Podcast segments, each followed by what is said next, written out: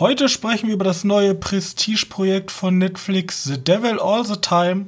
Und damit darf ich euch begrüßen zu einer neuen Ausgabe des Medienknappen-Podcastes.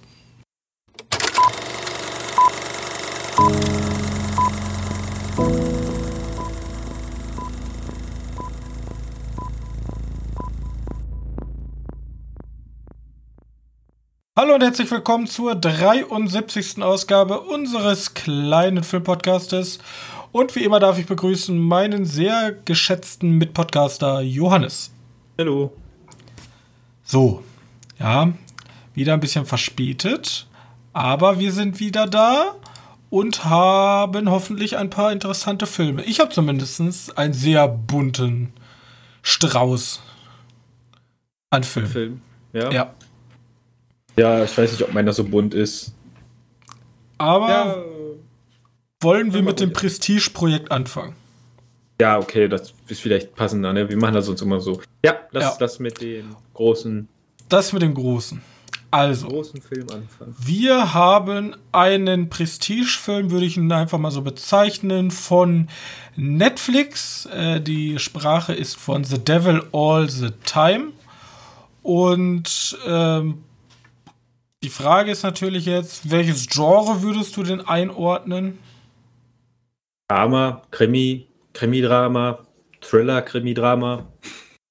Google sagt Mystery. Finde ich jetzt nicht so. Nee, überhaupt nicht. Ähm, gut. Auf jeden Fall, worum geht's? Also, wir, die, der Film handelt über mehrere Protagonisten, die im Nachkriegsamerika, okay, also nach dem Koreakrieg, ähm, sozusagen um die Zeit herum in Amerika leben und was sie dort machen. Ganz grob gesagt. So. Und. Ja, warte, warte, war der Anfang nicht. Also am Anfang, das geht ja über mehrere Dekaden, ne? Mhm. Am Anfang kriegen wir mit aus äh, nach dem Zweiten Weltkrieg. Ist Weil das nach dem Zweiten? Ich dachte, das wäre nach dem Koreakrieg gewesen. Nee, er war ja in. in ah ja, da waren die Japaner, ne? Genau. Okay. in Japan also, stationiert und dann kommt irgendwie der Vietnamkrieg nochmal da rein.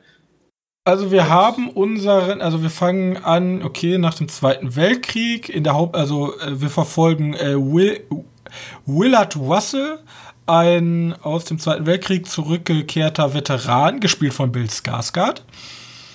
Und ähm, der aus einer sehr religiösen Gemeinde kommt, aus einem super verschlafenen Nest, wo ähm, der äh, Erzähler so gut sagt, wo jeder mit jedem verwandt ist. Und er möchte aber gar nichts damit zu tun haben. Er möchte auch nicht die Frau heiraten, die eigentlich für ihn vorherbestimmt wurde von seinen Eltern, sondern er lernt halt eine nette Kellnerin kennen und zusammen mit ihr kauft er sich ein Haus und bekommt ein Kind. So. So fängt der ganze Film an. Und das ist sozusagen der erste Punkt. Bloß dieses wunderschöne, yo, wir haben ein Haus und wir haben zwar nicht viel, aber wir kommen mit wenig zurecht, äh, wandelt sich sehr schnell. Der Film kriegt dann sehr schnell einen sehr religiösen Anstrich wo man aus heutiger Perspektive natürlich nur drüber schmunzeln, kann man nicht unbedingt sagen, aber wo man sich denkt. Ja, die Glück waren halt damals ein bisschen verblendeter, ne? Ja, also über. Also, dass Frauen nicht gut behandelt werden, dass Religion über allem steht, was wahrscheinlich immer noch in einigen Orten äh, praktiziert wird. Und äh, Bill Skarsgård ist dann sozusagen der, der Ausgangspunkt. Und wollen wir mal eben das Star-Ensemble durchgehen. Weil jede Geschichte erzählen bringt ja nichts, sondern. Also, Ed machen mit Tom Holland, Robert Pattinson, Bill Skarsgård, äh, Sebastian Stan. Dann haben wir, wie ist nochmal die Schauspielerin? Wir haben Mia sie gehört. Wasikowska, ja. Ja, irgendwie sowas. Und Haley Bennett hätten wir noch. Aber sonst. Und Jason Clark. Ah, Jason Clark, stimmt. Dürfen wir auch nicht vergessen. Also, schon eine sehr, oder wie hieß nochmal, Harry Melling, genau, der ja so halbwegs bekannt ist. Auf jeden Fall ähm, super viele Stars und das, die Charaktere sind aber alles keine äh, Sympath Sympathiebolzen, würde ich so mal nennen, ja. Also man kann mit keinem so wirklich connecten, aber der Film schafft es halt gut, diese verschiedenen Charaktere, die auch nicht alle in diesem einen Ort spielen, sondern an unterschiedlichen Orten stattfinden und auch unterschiedliche Interessen verfolgen, äh, miteinander zu verweben. Also die, die teilen sich sozusagen in ihrem Leben, haben die alle irgendeine Connection, die sie zusammenbringt. Oh. Ja. Und jetzt ist die Sache, der Film besitzt auch noch einen Erzähler. Und eigentlich ist ja ein Erzähler ein billiges Mittel, um den Plot voranzutreiben. Weil normalerweise ist es ja wesentlich besser, einfach durch gutes Schauspiel und durch Environmental Storytelling, also einfach durch die Umgebung, die gezeigt wird, den Plot voranzubringen und nicht durch einen Erzähler, weil ein Erzähler ja. ist halt langweilig. Aber in der, also hier wird schon so gut geschauspielert und die ganze Kulisse und so dieses Hinterwäldlertum, nenne ich es einfach mal.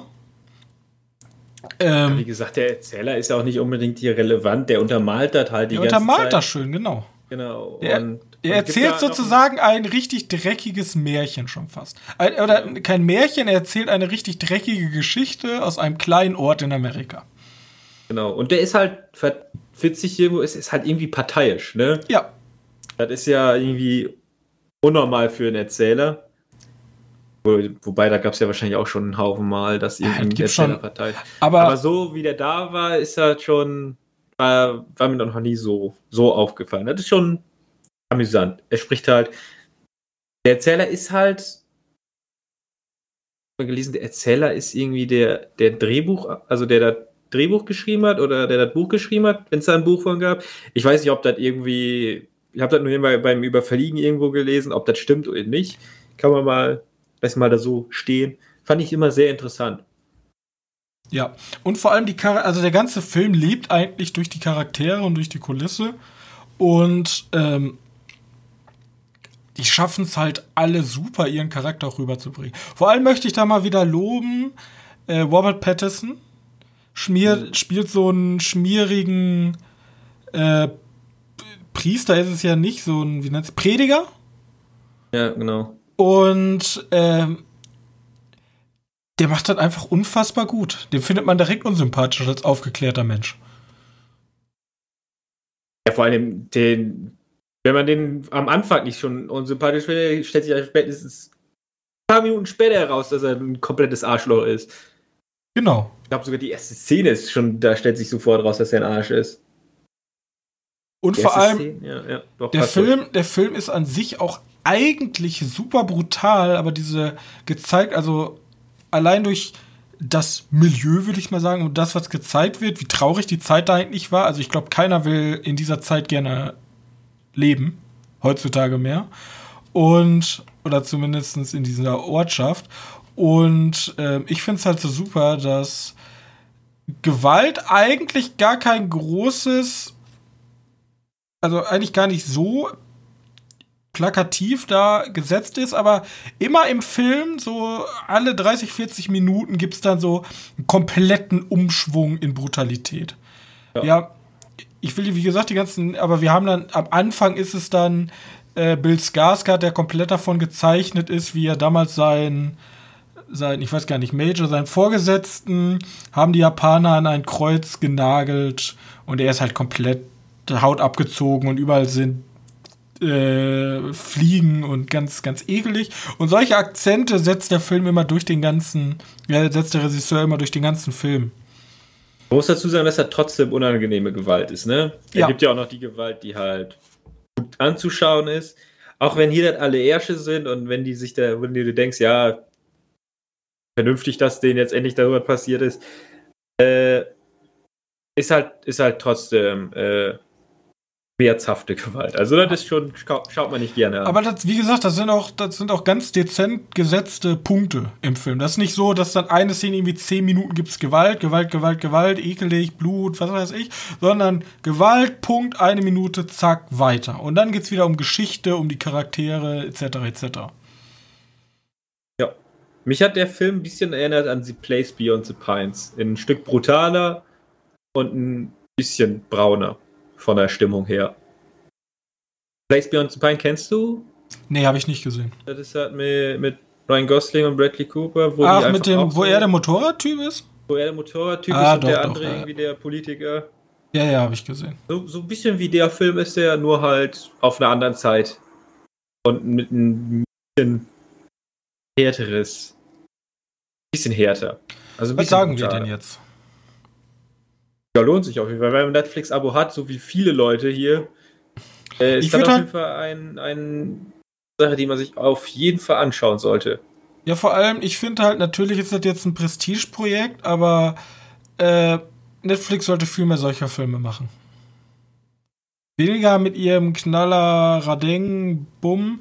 Irgendwie die feinfühligen Filme, diese, halt diese Prestigeprojekte sind halt immer super gut bei Netflix. Ja. Ja, ich glaube, so sowas könnte man auch ohne einen Robert Pattinson, Tom Holland und Bill Skarsgård machen. Weil die gut. natürlich dann eher ziehen, ne? Natürlich. Da kommt man, da kommt man dann eher so da dran. Ich dachte, der letzte hier, der Charlie Kaufman-Film, der, der war halt auch ziemlich gut. Also ja, im Moment haben sie für mich einen, einen kleinen Lauf, aber gleichzeitig kommt dann auch so was raus wie Dragon's Dogma. Naja, gut, aber den Cuties. da will ich ja gar nicht.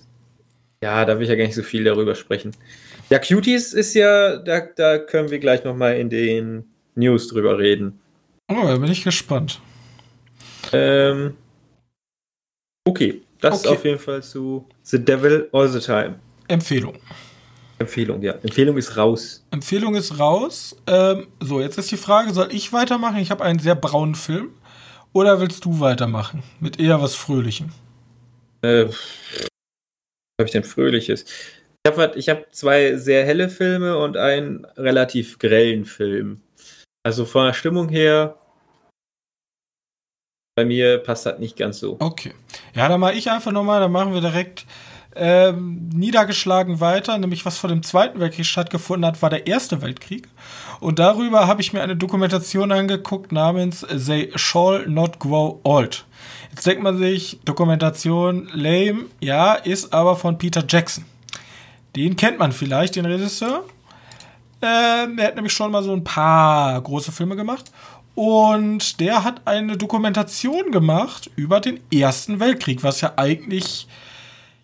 Also, der Erste Weltkrieg ist ja jetzt in Sachen inszenatorisch und filmisch nicht so der Brüller. Weil während der Zweite Weltkrieg Heldentum und ganz viel Patriotismus und da freuen sich die ganzen Hollywood-Leute, wenn die wieder irgendwie äh, äh, einen tollen Ami-Zweiten Weltkriegsfilm machen können. Aber der Erste Weltkrieg war ja relativ. Äh, Leute sitzen im Graben und gucken sich an. So. Vor allem haben die Amis da nicht mehr viel zu tun. Und gehabt. die Amis kamen einfach ganz zum Schluss dazu. Wir haben gesagt, so. hey, wir waren auch dabei. Und ähm, They Shall Not Grow Old handelt sozusagen über die englische Armee und wie die Engländer den Ersten Weltkrieg wahrgenommen haben. Und als Film zusammengeschnitten eigentlich? Ja, also, also es, es, der, der Film basiert auf Zeichnungen und Originalaufnahmen aus dem Ersten Weltkrieg. Und es fängt sozusagen an, der Film, dass ähm, der, der, der Film einfach nur. Der ganze Film basiert eigentlich darauf, dass ein, also dass alte Filme gezeigt werden. Am Anfang in Schwarz-Weiß 4 zu 3 und halt mit diesen superschnellen Frames. Damals haben die Leute sich auch super schnell bewegt. Ähm, genau. Und, und das und dann, dann, kam die Nachbearbeitung von und, Peter Jackson. Und ne? dann ähm, reden die ganze Zeit über den Film hinweg ehemalige Soldaten. Ich weiß das jetzt nicht, so, ob so eine Art Dokumentation. Ja, aber der ganze Film, es wird nichts erklärt. Also es wird nie irgendwie so, ja, damals, das war dann die und die Offensive, sondern es erzählen wirklich nur die ganze Zeit im O-Ton Veteranen im Hintergrund, was sie erlebt haben. Ja, aber ging es da nicht sowieso erstmal nur darum, dass man sieht, wie Peter Jackson sich halt einfach dachte, Ich nehme einfach dieses ganz alte Bildmaterial und mit CGI und Bildbearbeitung. Das kommt danach. Schund, äh, machen wir, bearbeiten wir diese Bilder so, dass sie halt extrem gut ausschauen. Ja, ins, inszenatorisch fängt es wie gesagt an mit den Originalaufnahmen und als es dann endlich losgeht, ähm, hat man natürlich diesen tollen Effekt, dann wird das Bild auf einmal breiter und erste Farben erkennen sich, bis es dann komplett vollgezogen ist auf den ganzen Bildschirm und auf einmal ist alles in Farbe. Sieht gut aus? Es sieht sehr, sehr gut aus. Es hat natürlich immer noch so ein, wie sagt man, so ein, wie so, wie, als wenn da so ein Filter drüber liegt. So ein Erster ja. Weltkriegsfilter. Aber es sieht, also, es sieht halt, ich weiß nicht, ob es gut aussieht. Ja, ich, jetzt, ich weiß ja, ja nicht, wie es damals aussieht, aber es ist beeindruckend, solche Aufnahmen zu sehen, weil man die Zeiten ja nur, also aus dem Ersten Weltkrieg sieht man ja so gut wie gar nichts. Ja, und man hat auch vor allem alles sehr grau in Erinnerung. Und Warum bloß? ja, also man kann sich gar nicht vorstellen, wie diese, wie die Farbgestaltung damals war. Und wenn man dann zum ersten Mal sieht, wie wirklich Frankreich vor der Front aussieht, und dann sieht man zum ersten Mal dieses Niemandsland, was ja so das Wort für den Ersten Weltkrieg ist, dieser Streifen zwischen den beiden Gräben, wenn man den zum ersten Mal in Farbe sieht und die Leichen, also der, der, der, also der Film ist halt ab 18, so, oder. Was? Echt? Also Ach, ich glaube, der ist ab 16, aber da werden halt Leichen gezeigt in Vollaufnahme, die zerteilt sind und wo Gedärme rausquillen und zerplatzte Pferdekadaver. Und das ist ja, alles ist Krieg, kein ne? schöner Anblick. Das ist halt Krieg. Ge Krieg in, in einer Filmrolle gespeichert und überarbeitet. Und dazu sind halt, du musst dir vorstellen, dazu, ich weiß nicht, ob das die originalen Veteranen sind oder ob das vielleicht auch Tagebucheinträge sind, die nachgesprochen wurden. Danach, die ganze Zeit erzählen halt Leute so, dann wird halt gezeigt, wie die im Graben sind und dann kommt jemand und sagt so, ja, ähm, ja, wir waren da im Graben und das war eigentlich unser ganzes Leben und ab und zu war man so übermüdet, dass man auch im Stehen geschlafen hat. Schnitt, also nicht Schnitt und dann kommt der nächste und erzählt eine andere Anekdote. Und, du und ihr erzählen halt die ganze Zeit diese Anekdoten über den Ersten Weltkrieg. Und am, das ist halt wie so ein Auf und Ab. Am Anfang, wie man das auch kennt, Erster und Zweiter Weltkrieg, alle total happy, freuen sich endlich Krieg. Und dann Yay. und am Anfang und ich finde der Film hat so eine auch so, so, eine schöne Erzählweise, also eine schöne in Anführungszeichen. Am Anfang heißt es noch so, ja, es waren alle begeistert und es gab auch keinen Halt mehr. Eigentlich durfte man erst 19 sein aber man hat sich auch schon mit 18 gemeldet. Und dann kam der nächste Jahr, ich war erst 17. Und dann kommt der nächste Jahr, ich war 16. Und dann kommt der nächste, ich war 15. So. Ja, also, und äh, das ist halt so krass erzählt. Und am Anfang wirklich die Aufnahmen noch, als wenn das so eine Klassenfahrt ist und alle sind super drauf. Und dann in der Mitte des Films siehst du halt geschlagene 50 Minuten, abgetrennte Köpfe, lebende Menschen, die im Modder versinken, also die gar nicht erschossen werden, sondern weil dieses Niemandsland einfach so schlammig und blutverseucht und dreckig war, dass einfach Leute versunken sind und gestorben sind. Wie ein Treibsand. Und das ist halt unfassbar und einfach eher abgefrorene Hände, Füße, alles, also alles, was der Krieg zu bieten hat. Schlimmste endet dann in einem voluminösen Finale mit sozusagen einem Sturmangriff, wo Leute erzählen, wie so ein Sturmangriff ist. Und dann heißt es, zack, jetzt ist zu Ende, alle sind zu Hause, keiner wollte mehr über den Krieg reden, Schluss. Und ja. das ist halt, also diese Dokumentation ist so unfassbar gut gemacht. Also sie sollte sich eigentlich jeder mal angucken. Ja, ich bin, ich habe mir damals den Arsch gebissen dafür, dass nicht ins Kino dafür ging. Der lief ja eine ganze Zeit lang ins Kino. Und ich weiß, dass ich, weil ich mich wundere jetzt, dass du gesagt hast, dass das komplett brutal ist. Also wird also halt auch alles gezeigt. Unfa ich also habe mitgekriegt, dass Klassen, dass Schulklassen aus Gymnasium oder Realschule oder so da reingegangen sind. Das kann natürlich. Und jetzt, und jetzt sagst du mir, es ist komplett brutal das kann, gewesen. Das kann natürlich so eine dokumentarische, eine dokumentarische Schock einfach haben, auch für Leute in der Schule. Was ja auch an sich nicht schlecht ist, weil Krieg soll nie wiederkommen und der, der Film zeigt auch genau das. Ja, Aber ähm, ich finde es einmal interessant, zum einen die Veteranen zu hören, weil es gibt ganz viele Veteranen, die immer sagen, ja, das war das also Schlimmste also ich, und ich will es nie erleben, wie, ich will es nie wieder erleben, aber ich würde, ich fände es traurig, hätte ich es nicht erlebt. Und über solche Sachen da Gedanken zu machen, was die Leute damals gefühlt haben und vor allem, wie gesagt, der Film ist so unfassbar brutal, wenn man mal so einen abgefrorenen Fuß in der Nahaufnahme gesehen hat. Das sieht echt unappetitlich aus. Und da es halt die Wirklichkeit ist, ist halt noch mal so ein Ekelfaktor ja, obendrauf. Das ist noch mal was anderes. Das ist noch mal. Das ist halt nicht ein Fantasy-Filmfest-Film, wo irgendwelche Leute mit der Maske gut gearbeitet haben, sondern du weißt, dass es alles so passiert. Ja. Und das halt krass. Das ist also halt echt, ja. Aber wie gesagt, ich glaube nicht, dass es Veteranen waren. Weil die wären dann schon. Also es waren auch Tonaufnahmen, die echt kratzig, also die damals hätten so, aufgenommen sein ja, können. Okay, sein, ich ja. bin mir nicht sicher. Also natürlich, wir leben jetzt keine Erste Weltkriegsveteranen mehr. Weiß ich zumindest also, nicht. Dann sind sie aber sehr alt. Also sehr, sehr alt. Aber 115 oder so. Es ist wirklich, der ganze Film lebt nur von diesen Auf, also von diesen aufgearbeiteten Szenen und Anekdoten. Und das war's. Anekdoten, es wird nicht wie aus diesen typischen Dokus, wo dann erklärt wird, wie das verlaufen, äh, wo dann so ein Sprecher drüber spricht, sondern es sind nur Anekdoten bis zum Ende. Kamera, da sieht man so Pfeile, ja, ich, ich, kann, ich ja. kenne die. Und das, also ich habe noch nie, und ich habe wirklich viele Zweite und Erste Weltkriegs und ich habe generell einen Doku-Nerd. Ich habe, glaube ich, noch nie so eine gute Dokumentation gesehen. Du musst, du musst mir mal sagen, ich habe mal eine Doku gesehen, ich glaube auf keine Ahnung, irgendwie so ein Doku-Sender, ne? Jetzt halt ein Blödsinn. Ähm, und ich habe dann mitgekriegt, dass die eine Doku gedreht haben und die, die Sachen, was die Soldaten gemacht haben, anhand von einer Battlefield-Karte mit Battlefield-Figuren nachgestellt haben aus Battlefield 1942. Oh ja. Kennst, kennst du da so eine Doku? Ich kenn, ich, ich weiß nicht mehr den Namen, aber ich glaube, ich weiß, wo man sie findet. Die habe ich auch gesehen, ja. Ich habe mich, also so, was, warum? Ja, und dann sah das in etwa so aus. Und dann, hä? Könnt ihr doch nicht machen. Naja, und fand ich ganz amüsant, aber zu, so zu sehen als Spielefanatiker. Und ich weiß gar nicht, ist Peter Jackson Engländer? Ich glaube schon. Ich glaube, der weil, ist äh, Neuseeländer. Also, das kann gut sein, weil er hat, also am Ende des Films hat er anscheinend, ich weiß natürlich nicht, aber äh, hat er den Film für seinen Vater gemacht der halt im Krieg gedient hat.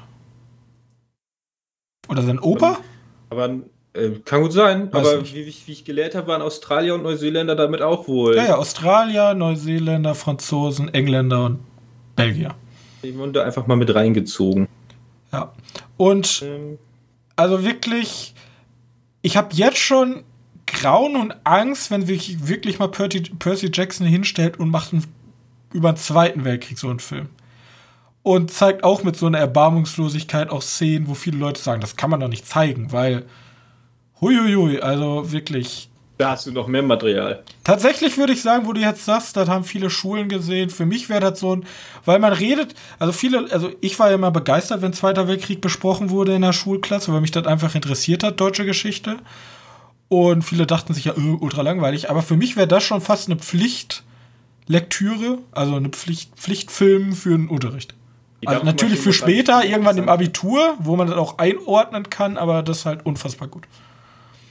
Ja, das ist halt schon wichtig, irgendwo Geschichte zu lernen. Auch wenn ich äh, Ägypten als Geschichtsthema auch nicht so schlecht fand. Ja. Ähm, ich fand alles gut bis auf Griechenland. Da habe ich eine super schlechte Note bekommen. In Griechenland? Ja. Ich war immer in Geschichte ein Einserschüler, richtiger Streber, aber Griechenland habe ich einfach eine 4 bekommen. Griechenland liegt mir einfach Griechenland nicht. erinnern.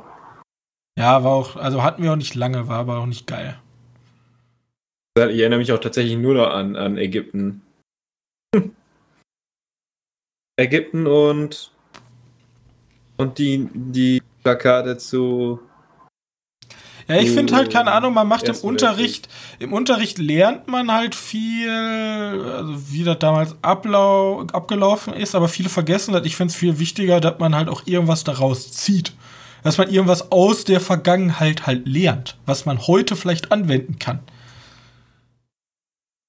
Zum Beispiel Krieg ist schlecht. Ach so, so was meinst du? Also, ja. ja. Das ist natürlich der banalste Grundsatz, den man machen kann, aber man kann ja auch mehr daraus ziehen, wenn man sich tiefer damit beschäftigt. Zum Beispiel, wie ist der Erste Weltkrieg überhaupt entstanden? Und wie kann man vielleicht darauf aufbauend einen weiteren bösen Krieg verhindern? Ja. ja. So, Kann man sich übrigens äh, ausleihen. Ich habe mir den halt für 97 Cent kost, äh, günstig da irgendwo bei Amazon geholt. Äh, den gibt es, glaube ich, für 2 Euro bei YouTube. Okay. Zum Ausleihen. Also Ja. wirklich. Sollte man, Auf jeden Fall. wenn, wenn man, wenn irgendwann mal im Angebot ist, oder wenn man einfach jetzt sagt, komm, Alter, 2 Euro, das ist ja gar nichts, dann sollte man sich den wirklich angucken. Da muss ich auch mal, auch mir merken. Weißt du, mich regt halt auf, dass ich den damals nicht im Kino geguckt habe. Ja, vielleicht gibt es hier irgendwann nochmal eine Neuaufführung, da will ich sofort reinrennen. Aber das ist halt eigentlich kein Film. Den, vielleicht könnten wir den Film mal bei uns im Kino einreichen. Da ich ja Wargames nicht bekomme, vielleicht kommt der ja durch. So, du meinst bei dem. Äh, ja, das ist ja im Moment dicht, oder? Machen die das noch? Ja, weiß ich nicht. Zur Not, Du- bestimmt du- kann man sich doch bei uns einen Kinosaal mieten und das einfach gucken. So teuer kann das ja momentan nicht sein. Ich dachte, ich krieg jetzt eine Couch, also. Ich hab das oben bald wieder fertig. Ah, Ähm, naja, gucken wir mal. wie gesagt, ich habe den Film auf meinem riesigen Fernseher gesehen, das war noch zu klein. Also ich glaube, solche Bilder auf der Leinwand zu sehen, ist halt Zucker. Deswegen. Gut, Ähm, du hast noch was geguckt. ich habe noch was geguckt, was richtig fröhlich ist. Was richtig fröhlich ist. Ja, richtig. Ekelhaft fröhlich. Ich habe nämlich geguckt, die fantastische Reise des Dr. Doolittle. Mit Den neuen? Robert Downey Jr. Den neuen? Den Echt? neuen, Wo richtig. wo läuft der denn schon? Der läuft nirgendwo, aber meine Mutter hatte sich den ausgeliehen und mir war langweilig und ich habe mich einfach daneben gesetzt.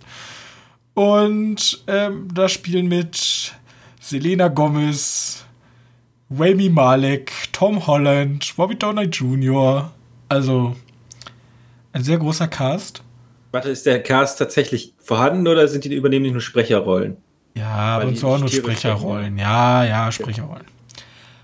Aber nichtsdestotrotz ist ähm, der Film eigentlich ganz nett. Also ich, ich kann ihn als nett. Also unser, unser Dr. Doolittle lebt halt in seinem Anwesen und ist komplett, äh, komplett zerstört menschlich, weil seine geliebte Frau ist auf einer Abenteuerreise mit, mit dem Schiff untergegangen. So Geändert. Gekennert und die ist nicht wieder auffindbar. Und er ist halt jetzt komplett niedergeschlagen. Doch eines Tages ähm, kommen dann, äh, kommt dann sowohl die Nichte, ist es glaube ich, des Königs und ein Junge, der ähm, bei der Jagd dabei sein musste, weil seine Eltern ihn gezwungen haben. Und der soll eigentlich auf den Hasen schießen, macht er aber nicht, schießt sozusagen absichtlich daneben, trifft dabei aber ein Eichhörnchen. Jetzt ist er so voller Schuldgefühle, dass er mit diesem Eichhörnchen zu Dr. Doolittle geht, damit er das heilen kann. So, oder verarzten kann. Und die Nichte von der Königin möchte gerne, dass er an den Königshof kommt, weil er hat einen Vertrag mit dem Königshaus unterschrieben. Denn die Königin ist ganz doll krank und dann brechen die jetzt auf dem Abenteuer auf, um die Königin zu retten. Ja, Äh, Warte, warum geht er auf eine Reise für die Königin? Ja, weil er ein krasser Supermediziner ist und der einen Vertrag mit der Königin hat und der der Haufarzt, äh, der Hausarzt ist sozusagen. Der ist eigentlich nur ganz normaler Arzt. Ja, der ist beides. Der ist Tierarzt und normaler Arzt. Ah, okay. ich habe mir gedacht, so, ja, die, die, die Queen. Aber er will, er will eigentlich gar keine? Menschen, er will keine Menschen mehr ähm, heilen, weil, keine Ahnung. Er will halt nur noch mit seinen Tieren zusammenleben. Und du hast natürlich die sprechenden Tiere. Du hast einen Eisbär, also mal so ein bisschen einzuordnen. Wir haben einen richtig krassen, starken Gorilla, der hat aber immer Panikattacken. Und wir haben Eisbär, dem ist immer kalt. Und der Oh, muss sich halt immer wehren. Und so hast du halt so ein Ensemble aus witzigen Tieren und, und seinem Kollegen da, also der, den, der wird dann später engagiert hier, der das Eichhörnchen angeschossen hat, sozusagen als ähm, Lehrling. Und so brechen die halt auf eine spannende Abenteuerreise auf. Ist ganz nett. Also mal sind ein paar gute Gags dabei, sind ein paar alberne Gags dabei, wo nur Kinder drüber lachen, aber ja, Mai, ne, ist halt auch ein Kinderfilm. Und äh, ist ganz putzig. Und über die Effekte guckt man einfach weg. Oder sind die. Ich fand die gar nicht so scheiße.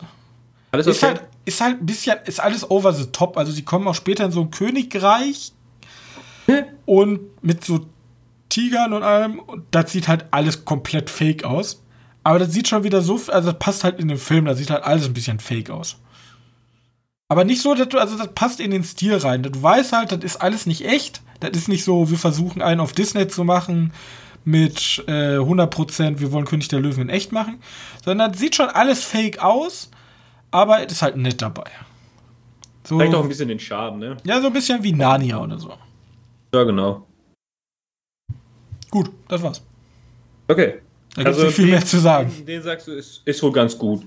Ja. Äh, ich glaube, der war ein bisschen verrufen, ne? Weiß ich gar nicht. Ja, der hat auch, sagen wir es so, der hat auch harte Konkurrenz. Also so ein ja, aber das, Robin Williams und auch ein Eddie Murphy, die ja vorher so, die beiden ja, Dr. Doodle gespielt haben. Ja, ja. Ist alles nicht so einfach, aber ich finde, Robert Downey Jr. macht halt auch, der macht seinen eigenen Doodle. Der ist halt so ein ganz, ganz verrückter Kauz und leidet halt unter seinem Verlust und ist halt immer crazy drauf. So. Punkt. Also der. Kann man mal machen. Immerhin macht er mal was anderes als ein Iron Man. Ja. Ich glaube, also, das war für ihn auch so ein bisschen Befreiung. So. Ja, einfach mal was Witziges machen. Einfach ja, mal mit ein paar CGI, ja. grün angemalten CGI-Leuten reden. Das kennt er ja von Iron Man. Also das, das kennt er ja nicht. Das ist nicht unbedingt neu. Ist witzig und grün angemalte CGI-Leute reden. Ist unbedingt, nicht unbedingt was Neues für den. Aber. Keine Ahnung. Vielleicht hat er Spaß daran an den grünen Räumen. Ja, auch wahrscheinlich witzig. Aber mal gucken. Also ich kann dir sagen, ich habe ein paar ganz komische Filme geschaut. Ach und ähm, der Regisseur hat übrigens gemacht Gold. Gier hat eine neuen, neue Farbe. Das mit, mit Matthew McConaughey? Genau. Also ich, ich fand die Regisseur einfach so witzig. Vorher war Gold halt sein Film, so was ganz anderes. So ein schmieriger Goldhändler, der einfach schmierig ist. Gut, das war's. Okay. Äh, dann fange ich mal an. Ich habe hab nämlich zu den Ferien, die nicht sind, den Film Holidays geschaut. Äh, vielleicht sagt ihr das, das ist auch so wieder so ein Anthologie-Horror-Film. Horrorkomödie fast schon. Ähm, also wieder mehrere kleine Horrorgeschichten mit dem großen Thema halt mit irgendeinem Feiertag in Verbindung stehen. Zum Beispiel Ostern, Valentinstag oder okay, Halloween. Ja. Halloween ist jetzt ein bisschen langweilig gewesen. Ähm, ist von 2016 der Film. Ich fand ihn jetzt nicht so gut. Er ist halt, ja. Ist denn das ab 18 Label gerechtfertigt? Weil hier Google sagt mir, das war ab 16, aber ich sehe auch die Box-Version, die ab 18 ist. Also, ich weiß nicht, ich habe ihn jetzt ab 16 gesehen. Den gibt es halt auf Netflix. Wenn da war er ab 16. Äh, ja, schon. Ist schon vernünftig. Man sieht halt ziemlich viel Blut. Aber halt, wie gesagt, so besonders ist der nicht. Ähm, ich finde, manchmal hat er ein paar, paar, paar witzige, witzige Punkte also witzig, wenn gut, gute oder interessante Punkte. Ich meine, es gibt so, so, eine, so eine Folge, also wie gesagt, das sind mehrere, mehrere kleine Horrorgeschichten. Ist Weihnachten darüber, dass der sein Kind so ein VR-Set kauft, also so eine VR-Brille kaufen möchte. Und die VR-Brille ist irgendwie so, ja, er zeigt anhand deiner Suche und deine Interessen, zeigt der dir halt Sachen an. Ne? Und fürs Kind ist da ja geil, das Kind läuft halt auf dem Mars rum und ist halt ein Space Ranger, was weiß ich, ne? Mhm. Sieht man halt nicht. Das Kind erzählt nur so, oh, ich bin ja, ich bin hier auf dem Mars, bla bla bla, ne? Und, und der Vater hat, um dieses Geschenk zu, oder dieses Geschenk für seinen Sohn zu kriegen, ähm, hat er, hat er, ja, wie gesagt, im, im Laden so, äh, war ein Typ vor ihm dran, der hat die letzte VR bekommen dann hat er gefragt, ey, könnte ich die für 500 Euro abkaufen? Die ist halt irgendwie nur 100 Euro oder so wert. Also, wenn sie ihnen so wichtig ist, dann wären sie früher gekommen. Dann kriegt der Typ, der das Ding vorhin gekauft hat, vor ihnen irgendwie einen Herzfehler. Und er, er denkt sich, oh, ich, ja genau, er, will, er, muss halt irgendwelche Pillen nehmen, die, wo er nicht mehr drankommt. Die sind halt dann auf den Boden gefallen. Er hat sich dann so gedacht, kauf mir jetzt einfach die VR-Brille. Ne? Klaut er die und dann hört er, dann hört er nachher, ja, der Typ ist wohl umgekommen. Ne? Ähm, ja, die Familie, wird, verflucht. die Familie wird einen Scheiß Weihnachten haben. Und ja, und, und dann setzt er die halt auf, sieht als erstes halt einen schönen Porno. Weil ist halt sein Suchergebnis im Internet, wer hätte es gedacht. Und dann sieht er halt aber immer wieder den aus der Sicht von dem Opfer, äh, wie er auf dem Boden und er keine Hilfe bekommt.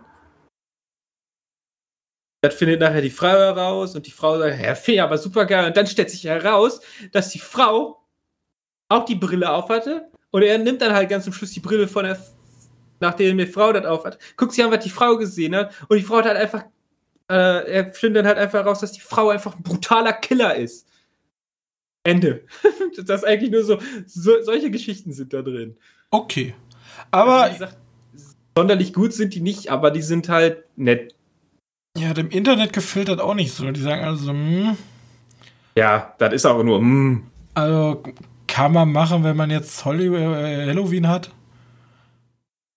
Ja, ich meine, da gibt's ja, da gibt's ja auch bessere. Wir haben doch schon mal gesehen hier ja, äh, Trick or Treat. Trick or Treat war mega. Ja, war gut, ja. Ähm, haben wir eigentlich schon XX geguckt? Ist das nicht auch eine Anthologie? Ja, ne, der nächste, was wir jetzt dieses Jahr vielleicht gucken könnten, ist hier die Rack-Teile. Wir machen ja immer zu Halloween einen, einen Horror-Anthologie-Film. Genau. Wir können hier dieses XXX, keine Ahnung, das ist ja von diesen ganz vielen Regisseurinnen auf Netflix, ne? XX, ja. Ja, äh, könnten wir auch gucken, wenn die ist. Aber ich habe die Rack-Teile halt im Moment im Visier. Mir ist das egal, ich kenne mich da eh nicht aus. ABC of Death war eh mein Lieblings, weil da so skurrile Sachen einfach dabei waren. Dass ich komme, mir war, mir war es schlecht von diesen Knetfiguren, weil die einfach nur so ekel, also einfach nur alles sah eklig aus. Die haben so ein, da war dieses Stop-Motion mit diesen Knetfiguren und der Toilette. Ja. Einfach alles sah eklig aus. Man muss dazu sagen, wir haben natürlich warte, wie heißt da, wie heißt das nochmal? Man muss ja dazu sagen, dass davon einer indiziert ist in Deutschland. Wir haben natürlich den, den geschnittenen gesehen. Ne? In Deutschland kriegt man den ja logischerweise nicht den anderen. Die Frage ist bloß, indiziert verboten oder? Wir dürfen da eh nicht drüber sprechen. Wir sprechen einfach gar nicht drüber, wir machen sonst Werbung und das ist illegal. Ja, aber ich habe jetzt Angst, dass ich gerade, dass wir den genannt haben, wie der im Original heißt und das ist ja dann nicht geschnitten. Oh shit. Äh, 22 Ways to Die haben wir geguckt. Ähm, Ach, ABC ja. of Death ist der Originale? Ist der Originaltitel mit den paar Indizierten. Es fehlen halt vier Teile in Deutschland. Ja, wir haben den geschnittenen geguckt. Wir haben den geschnittenen geguckt. Ähm, ich, ich, sag mal nur so, wenn du, wenn, wenn in Deutschland von indiziert sprechen, ne? Und das Ü hat gefehlt. Mm. Irgend, irgendwas, ist, irgendwas ist halt rausgeschnitten worden. Aber es gibt ja auch einen man, Unterschied zwischen indiziert und, also es gibt ja Indiz A-Liste und Indiz B. Und wenn du auf B bist, dann bist du verboten in Deutschland. Ich ja. weiß gar nicht, ob da The Serbien-Film drunter fällt. Glaube ich nicht. Und Indiz A ist ja, du darfst in Deutschland gekauft, also geguckt werden, aber du darfst nicht offen beworben werden und du darfst auch nicht irgendwo im Regal stehen. Da musst du sozusagen zu deiner Videothek, die es ja noch tausendfach gibt in der Welt, ja, musst hingehen und sagen, ich hätte gern den und dann kann er den so unterm Ladentheke dir geben. Ja. Aber man muss auch dazu sagen, ganz ehrlich, wenn ihr den sehen möchtet, den kann man, glaube ich, auch sogar im Internet einfach ganz schnell sich irgendwo angucken. Er lohnt sich nicht es lohnt sich nie, solche Sachen irgendwie geschnitten oder ungeschnitten zu sehen. Nö. Das ist halt einfach nichts wert. Das ist halt Blödsinn. Da macht, er, da macht, die, da macht diese, diese Schnittfassung die Sachen wertvoller, als sie im Endeffekt sind. Gibt auch eine schöne, schöne Seite, wer sich darüber schlauer machen möchte, Schnittbericht. Genau, super. Äh, super. Da kann man einfach jeden Titel eingeben und dann, dann sagt er dir, ob der geschnitten ist oder nicht. Genau. Ähm, wie gesagt, das lohnt sich meistens nicht darüber unbedingt sich zu echauffieren, dass das nicht erlaubt ist, weil meistens braucht man sowieso nicht sehen. Ähm, Außer im Videospiel, das ist halt schlimm.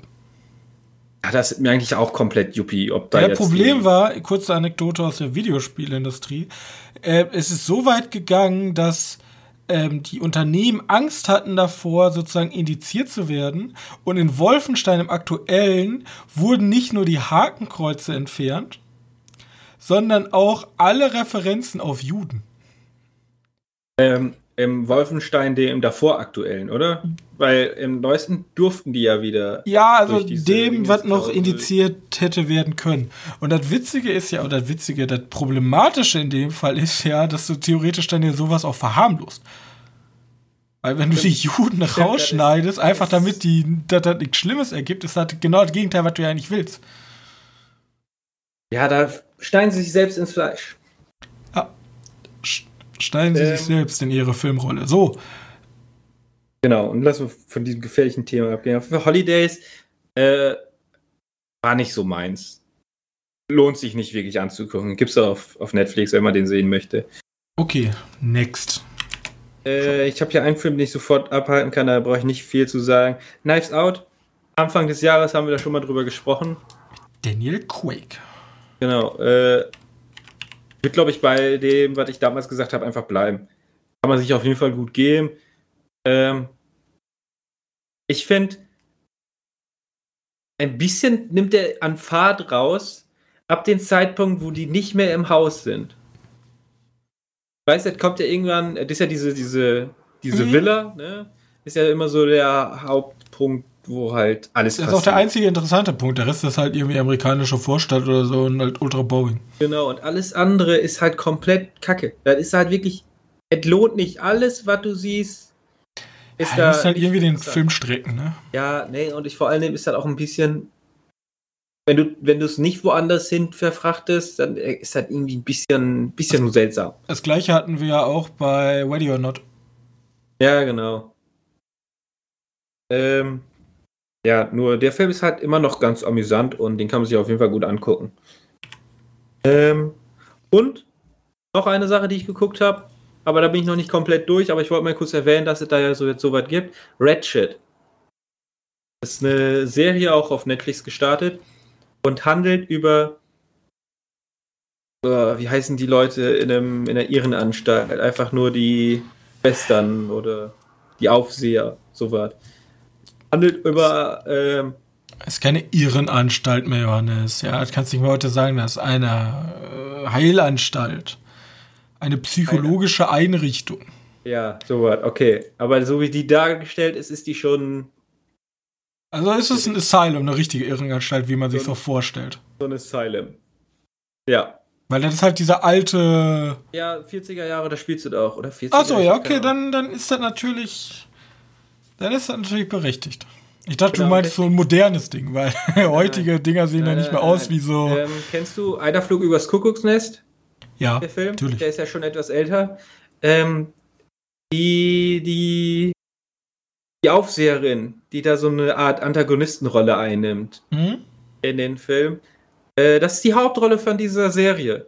Und die Serie ist von den American Horror Story Schöpfer American und, Horror Story, die erste Staffel spielt er, glaube ich, auch in einem.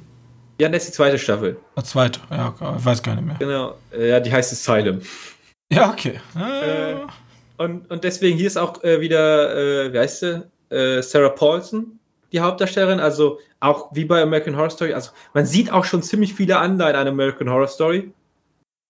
Ähm, nur halt ist das nicht so, so auf Horror getrimmt, sondern eher auf Mystery, Thriller und die ist halt echt eine, eine fiese Frau, die sich so durch. Ja, die gibt halt ein.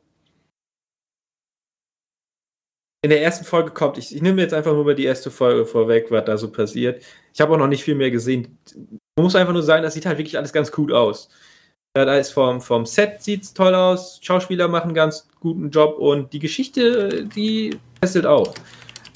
Ähm, in der ersten Folge ist es halt so, dass sie versucht, einen Job zu kriegen in diesem Asylum. Aber, aber der, der ja, Besitzer möchte die gar nicht aufnehmen, weil die halt eigentlich voll beschäftigt sind. Aber sie will halt unbedingt da anfangen. Warum? Steht halt noch in den Sternen. Äh, deswegen, als der, als der Bürgermeister von dem, von dem Städtchen kommt, was komplett wichtig für diesen Aufseher ist, ähm, gibt sie halt einen ja, einen Patientenüberdosis. Und weil die mal Krankenschwester war, konnte die erste Hilfe leisten und den sozusagen retten. Und damit kamen die halt sozusagen in den Medien und in den, in den, ja, ins genaue Visier vom Bürgermeister. Ich sagte, ey, wir haben da eine super Patientin. Und dann musste sozusagen, weil die, weil die Leute halt ja auch nicht wussten, dass sie den Patienten eine Überdosis gegeben hat, musste der ihn sozusagen aufnehmen. Jetzt hat die Idee so, so ein bisschen am Haken und das ist auf jeden Fall ein ganz böses, böses Wesen, die Frau. Äh, und zumindest noch solange ich nicht weiß, warum die so drauf ist, wie sie drauf ist. Auf jeden Fall schon ein fieses Stück. Mhm. Ähm, Hört sich aber interessant an. Ist super. Sieht wirklich gut aus und du siehst halt so ein paar Sachen wie Therapien und Sitzungen und es ist. Er macht schon, schon bescheuert ein bisschen, weil es teilweise echt hart ist. Ist doch nicht, ist doch nicht irgendwie beschönigt, außer so halt, dass die Bilder halt alle schön bright sind. Weißt du, das ist dieser, hat so eine Art, kann man am besten beschreiben. Du kennst, du kennst die, die kräftigen Farben von American Horror Story, ne? Mhm. So diese, dieser Art von Ausdruck hat der Film auch. Nur, dass der diesmal viel bunter ist. American Story hat ja dann eine Farbpalette, die jetzt mit sehr vielen kräftigen, oder rot, aber sehr viele schöne, kräftige Rotfarben. Aber die hat wirklich alles durcheinander. Grün, blau, gelb, rot, pink. Und dann alles nebeneinander. Sieht halt ein bisschen, sieht halt fein aus. Sieht halt wirklich schön aus. Muss ich mal einfach angucken. Lohnt sich. Okay. Zumindest nach den ersten beiden Folgen, die ich gesehen habe. Und die hat 16 Folgen. Also, da habe ich noch ordentlich was vor mir. Ja, wenn wir dann schon mal bei ja. diesem kurz Anschneiden sind, will ich euch wenigstens noch auf eine Serie heiß machen, die ich gesehen habe. Die ist nämlich jetzt vor kurzem erschienen, auch von einem riesigen Regisseur. Okay, kein Regisseur, aber der Producer. Whitley Scotts neue Serie Waste by Wolves ist, ein Science, ist eine Science-Fiction-Serie. Ähm, und ganz kurz, worum geht's da? Ja? Wir wissen ja, dass eine totalitäre Kirche immer scheiße ist. Und wir wissen aber auch irgendwie, dass genau das Gegenteil, nämlich ähm, Theokratie, ist ja Kirche, und dann gibt es aber auch noch die Leute, die nur Wissenschaft mögen. Das ist meistens auch nicht so das Geilste. Ja? Also generell Fanatismus führt nie zu was Gutem. Und in dieser Welt geht es darum, dass auf der Erde, wir, wir sind schon in der Zukunft und Raumschiffe gibt es schon, etc., etc. Bloß ist das ein Krieg ausgebrochen zwischen der ähm, Kirche, ich weiß gar nicht mehr, wie die Kirche heißt. Auf jeden Fall ist es eine Kirche und die lehnt grundsätzlich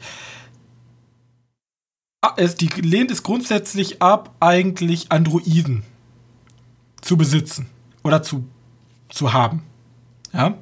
Und es gibt genau das Gegenteil, sozusagen die Wissenschaftler auf der anderen Seite, die sagen, nein, Fortschritt muss immer weitergehen und Fortschritt, wir, wir müssen immer fortschrittlicher werden. Und dann entspringt ein großer Krieg, wo die Wissenschaftler unterliegen, unterliegen und als letzte Rettung schicken sie sozusagen eine Arche aus mit zwei Androiden und sechs Embryonen. Und die sollen sozusagen okay. eine neue Gesellschaft gründen. Und die weibliche heißt halt Mutter und der männliche Android heißt halt Vater.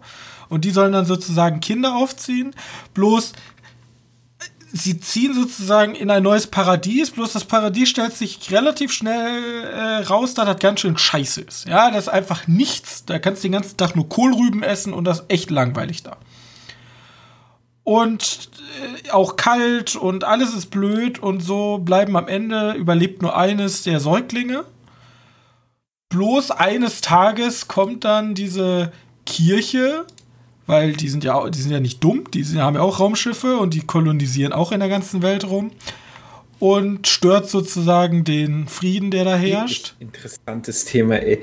Ja, und äh, der, die, die, einer der Hauptleute der Kirche wird übrigens gespielt von ähm, Travis Fimmel. Den kennt man unter anderem oh, aus Vikings. Viking, ne? Ja, ich. Ja. Und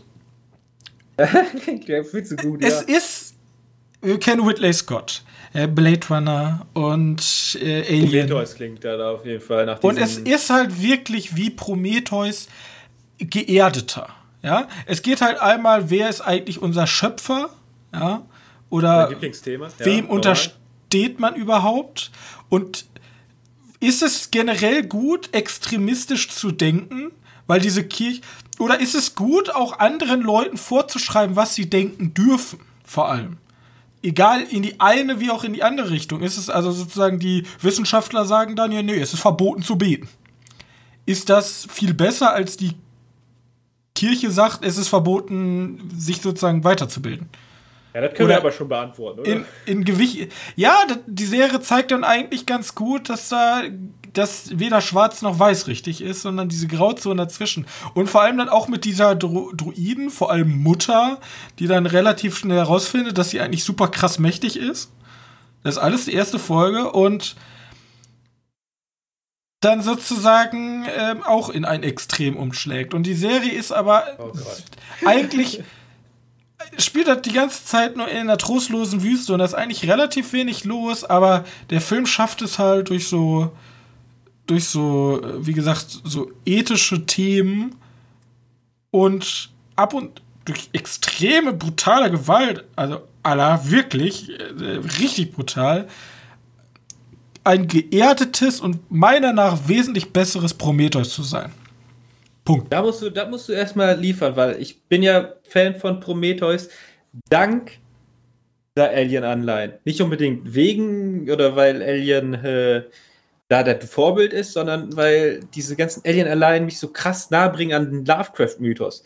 Weil alles nach Prometheus schreit förmlich nach Lovecraft, nach Mountains of Madness und so was. Ähm, deswegen musst du gucken, also Prometheus ist ja eher so dieses, diese Alien-Geschichte und dann diese Evolutions- oder äh, Schöpfungsgeschichte. Und ich gehe jetzt davon aus, dass Rave, äh, Waves by Wolf sich jetzt eher auf diese Es Schöpfungsgeschichte geht bezieht. sehr um die Schöpfungsgeschichte generell. Ja, das ist aber auch wohl cool. Also wie gesagt, ich, ich bin super Fan von Prometheus und damit bin ich gefühlt einer der wenigen Menschen auf dieser Erde. Ähm, aber weil ich auch Prometheus vor allen Alien-Filmen gesehen habe, muss man Ja, ich auch finde mal halt, Prometheus hat halt super viele kleine Schwächen, die den Film dann für mich im. Also, der Film ist an sich eigentlich ganz gut und hat auch gute Anlehnen, was er machen möchte. Bloß einige Sachen in dem Film finde ich einfach irgendwie passen da nicht so wirklich rein. Weißt du den Zombie-Typen? Zum Beispiel. Und jetzt auch mit dem Nachfolger, weil Prometheus war ja auch nicht Ja, ganz der Nachfol- abgeschlossen. Der, war ja dann ich wirklich echt nicht geil. Covenant, äh, ich habe ich hab mir da ein bisschen mehr vorgestellt. Ich hatte, ich hatte Pläne im Kopf und die waren geil. Die waren Ja, mega geil. Aber ja, egal. Ähm, wie gesagt, ich habe Prometheus und Covenant schon äh, separat vom Alien-Universum betrachtet. Das ist gesund, Leute, die damit nicht leben können. Wirklich gesund. Ähm, auf jeden Fall Race by Wolves muss ich mir auf jeden Fall angucken. Klingt viel zu interessant dafür. Also wirklich super interessant. Aber ich Ah. habe gerade bei Sky was anderes zu tun. Es sind bis jetzt ne? auch nur zwei Folgen raus, also kann man sich innerhalb von eineinhalb Stunden halt bis auf den neuesten Stand. Ja. Äh, übrigens, hier Sky-Gedöns. Lovecraft Country gucke ich ja momentan Jo. auf Englisch und muss mich jedes Mal darauf vorbereiten, dass ich den jetzt. Keine Ahnung. Englisch-Duden aufgeschlagen. hat. Ich weiß nicht, wie man den scheiß Untertitel einstellt. Ich sitze da vorne und denke, okay, wiederholen, wiederholen. Ich habe dieses Wort verstanden, okay. Äh, ja, ich weiß nicht, ohne Untertitel. Also, ich kann jetzt schon wirklich gutes Englisch. Ja, was soll ich denn sagen? Bei The Sherlock Wow am Anfang so British English. Ich so, oh ja, easy, brauche ich keinen Untertitel. Auf einmal sind sie, jetzt kommen wir mal zum Schottisch, zum schottischen Ding. Jetzt ich so, was? Was, äh, was sprecht ihr da? Ihr sprecht mit fremden Zungen. Ja, auf jeden Fall zu, zu Dingens kann ich ihm kurz ganz schnell anmerken, zu Lovecraft Country. Lohnt sich anzugucken. Ich gebe da aber erst zu, wenn ich damit, also ich gebe da, sagt er erst zu, wenn ich damit durch bin mit der Serie. Das dauert noch zwei, drei Wochen, weil kommt ja immer wochenweise. Und für alle, die es interessiert, ab dem 13. November gibt es sie dann auch in Deutsch auf Sky. Okay. Habe hab ich vor kurzem mal nachgeguckt, weil mich das interessiert hat. Und ich habe nachgeguckt, wie man Untertitel einstellt. Das geht irgendwie nicht. Egal. Vielleicht gibt es auch keinen. Egal, wir gucken mal. Äh, vielleicht finde ich es ja raus. Bis dahin müssen wir uns jetzt mit den News so. Ja, begnügen. die News sind. Äh, wir können mit den Cuties-Gedöns anfangen, wenn wir schon mal ganz kurz angesprochen hatten. Ähm, du Ja. hast das mit Cuties mitbekommen? Nein, also ich habe Cutie, die, die, die, diese, diesen Film und auch den Aufschrei habe ich mitbekommen. Ja, weil eigentlich ist dieser Aufschrei komplett lachhaft. Weil das Problem ist ja, also Netflix hat ja extra eine sehr aggressive Kampagne gefahren und viele Leute sagen ja, die halt objektiv darüber berichten, der Film hat eigentlich, also die Bilder, die ausgewählt wurden etc., das, Genau, Ist eigentlich- Ich, also viele sprechen schon dafür, dass die es aktiv so gemacht haben, um möglichst irgendwie einen Aufschrei vielleicht sogar zu erzeugen. Das könnte tatsächlich sein, aber äh, ich spreche mal kurz das Thema komplett an. Also Cuties ist ein, ein Film über äh, junge Mädchen oder ein junges Mädchen, was irgendwie im Vorort von Paris sieht und äh, nicht ganz in die, in die Gegend reinpasst und sich ein bisschen fehl am Platz fühlt und durch Tanzen findet die halt Freunde und irgendwie Lebensmut. Ist halt also ein französisches Drama. Ähm, von, ist auch ein Erstlingswerk von einer äh, anstrebenden Regisseurin.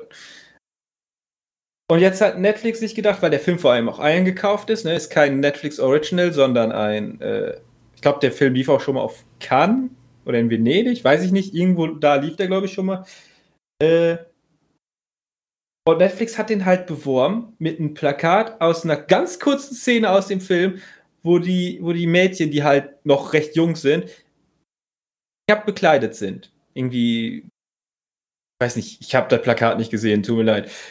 Ähm, auf jeden Fall, darum sprechen jetzt viele Leute daran, dass Netflix, die sind ja sehr, die wollen ja ziemlich viele Zielgruppen ansprechen.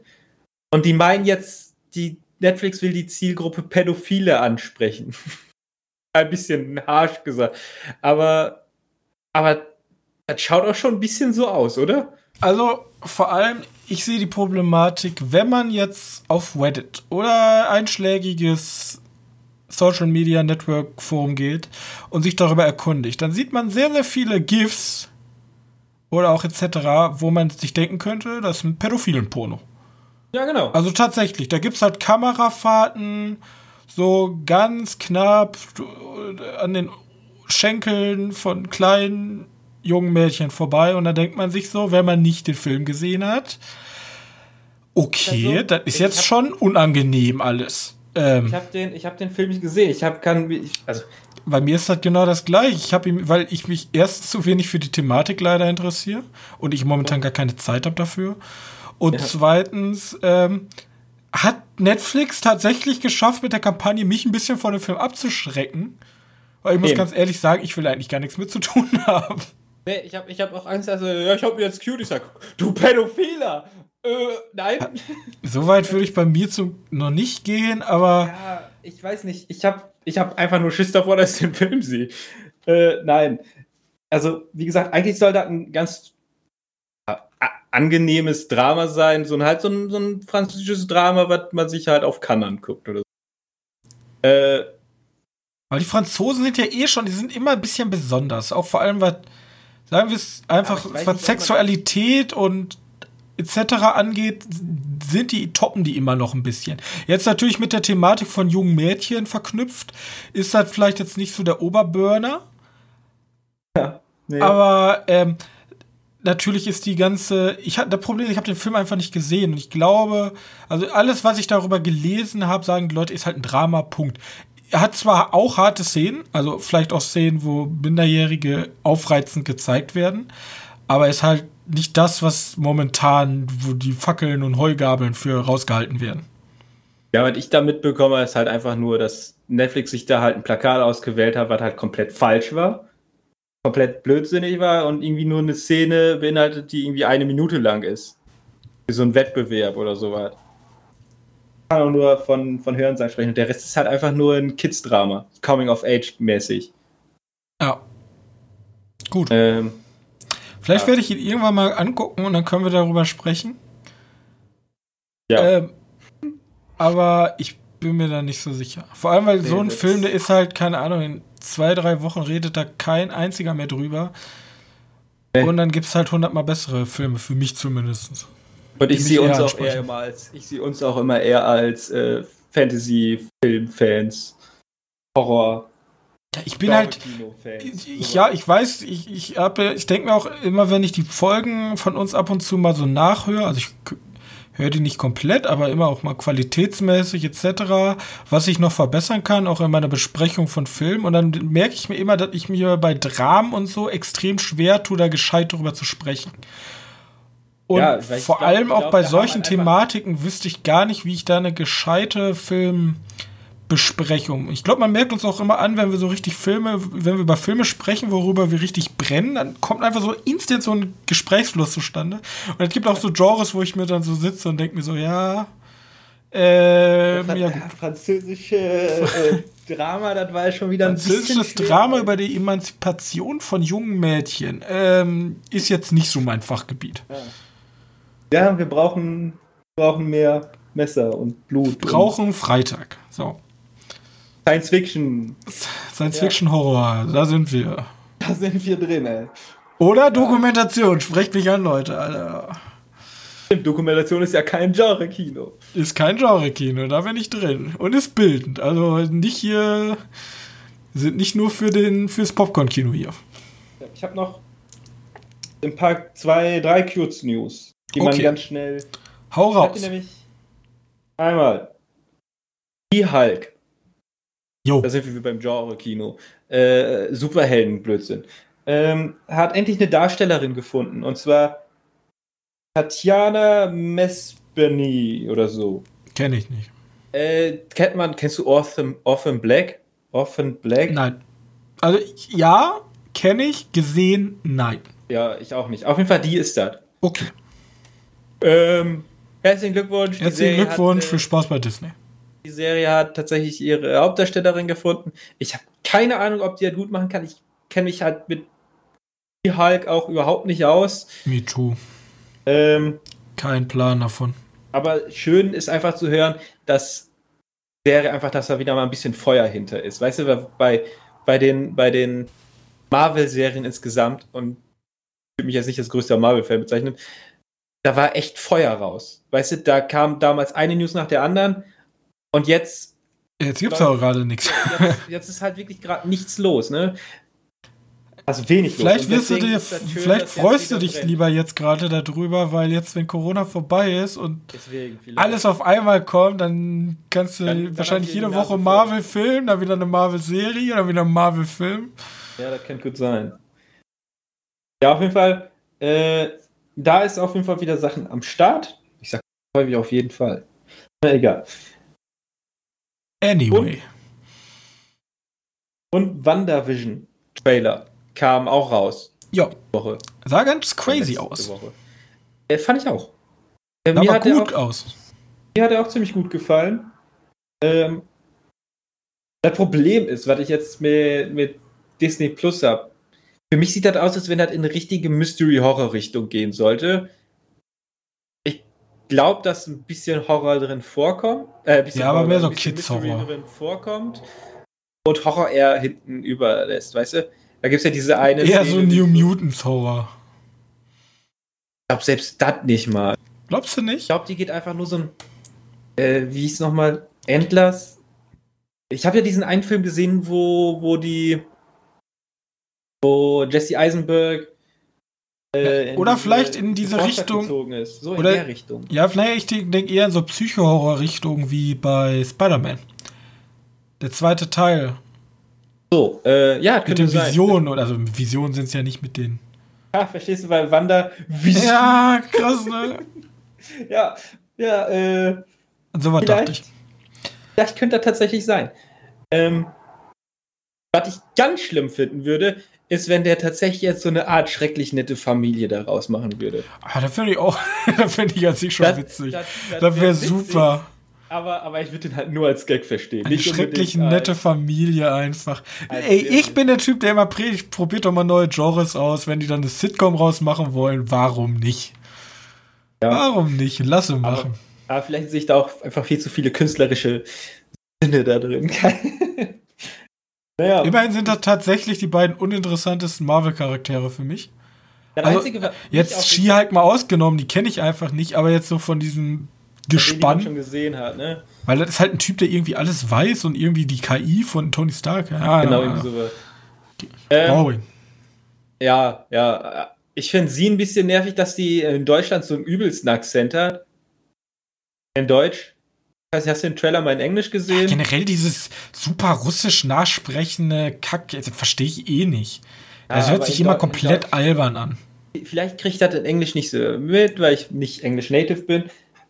Aber da stört mich der Akzent nicht so sehr, wie der mich in Deutsch stört. Aber vielleicht ist er auch nur für den Trailer so. Ähm, außerdem, wenn die eine Sitcom machen, wirklich, dann möchte ich mindestens einmal dieses, ja, sie hören sich hier Russisch an, sie müssen Spion sein, Problem hören. Ja, weil das passt auch von der Zeit schon wieder so ein bisschen. Ich möchte, ich möchte auch wieder so ein Publikum, was halt immer lacht. Und immer wenn ja. sie einen Witz erzählen, sollen so russische kommen. So, ha, ha, ha, ha, ha. das wär, das wär ich weiß nicht, ob das schon wieder rassistisch wäre, aber wäre einfach super. Einfach alles Stereotypische reingebaut. Weil wenn die schon mit so einem krassen Akzent reden, kann man das auch machen. Ja, eigentlich wohl. Ähm, und dann habe ich dir noch einen Trailer geschickt, der auch diese Woche rauskam. Und zwar die Barbaren oder nur Barbaren. Ja, da bin ich ja schon wieder drin. Ich habe ja von Netflix auch die Dokumentation gesehen, das Römische Reich, komplett durchgeballert, ging ja auch darüber. Ja. Äh, geht halt um die Teutoburger Schlacht. Ein Historien. Um Varusschlacht.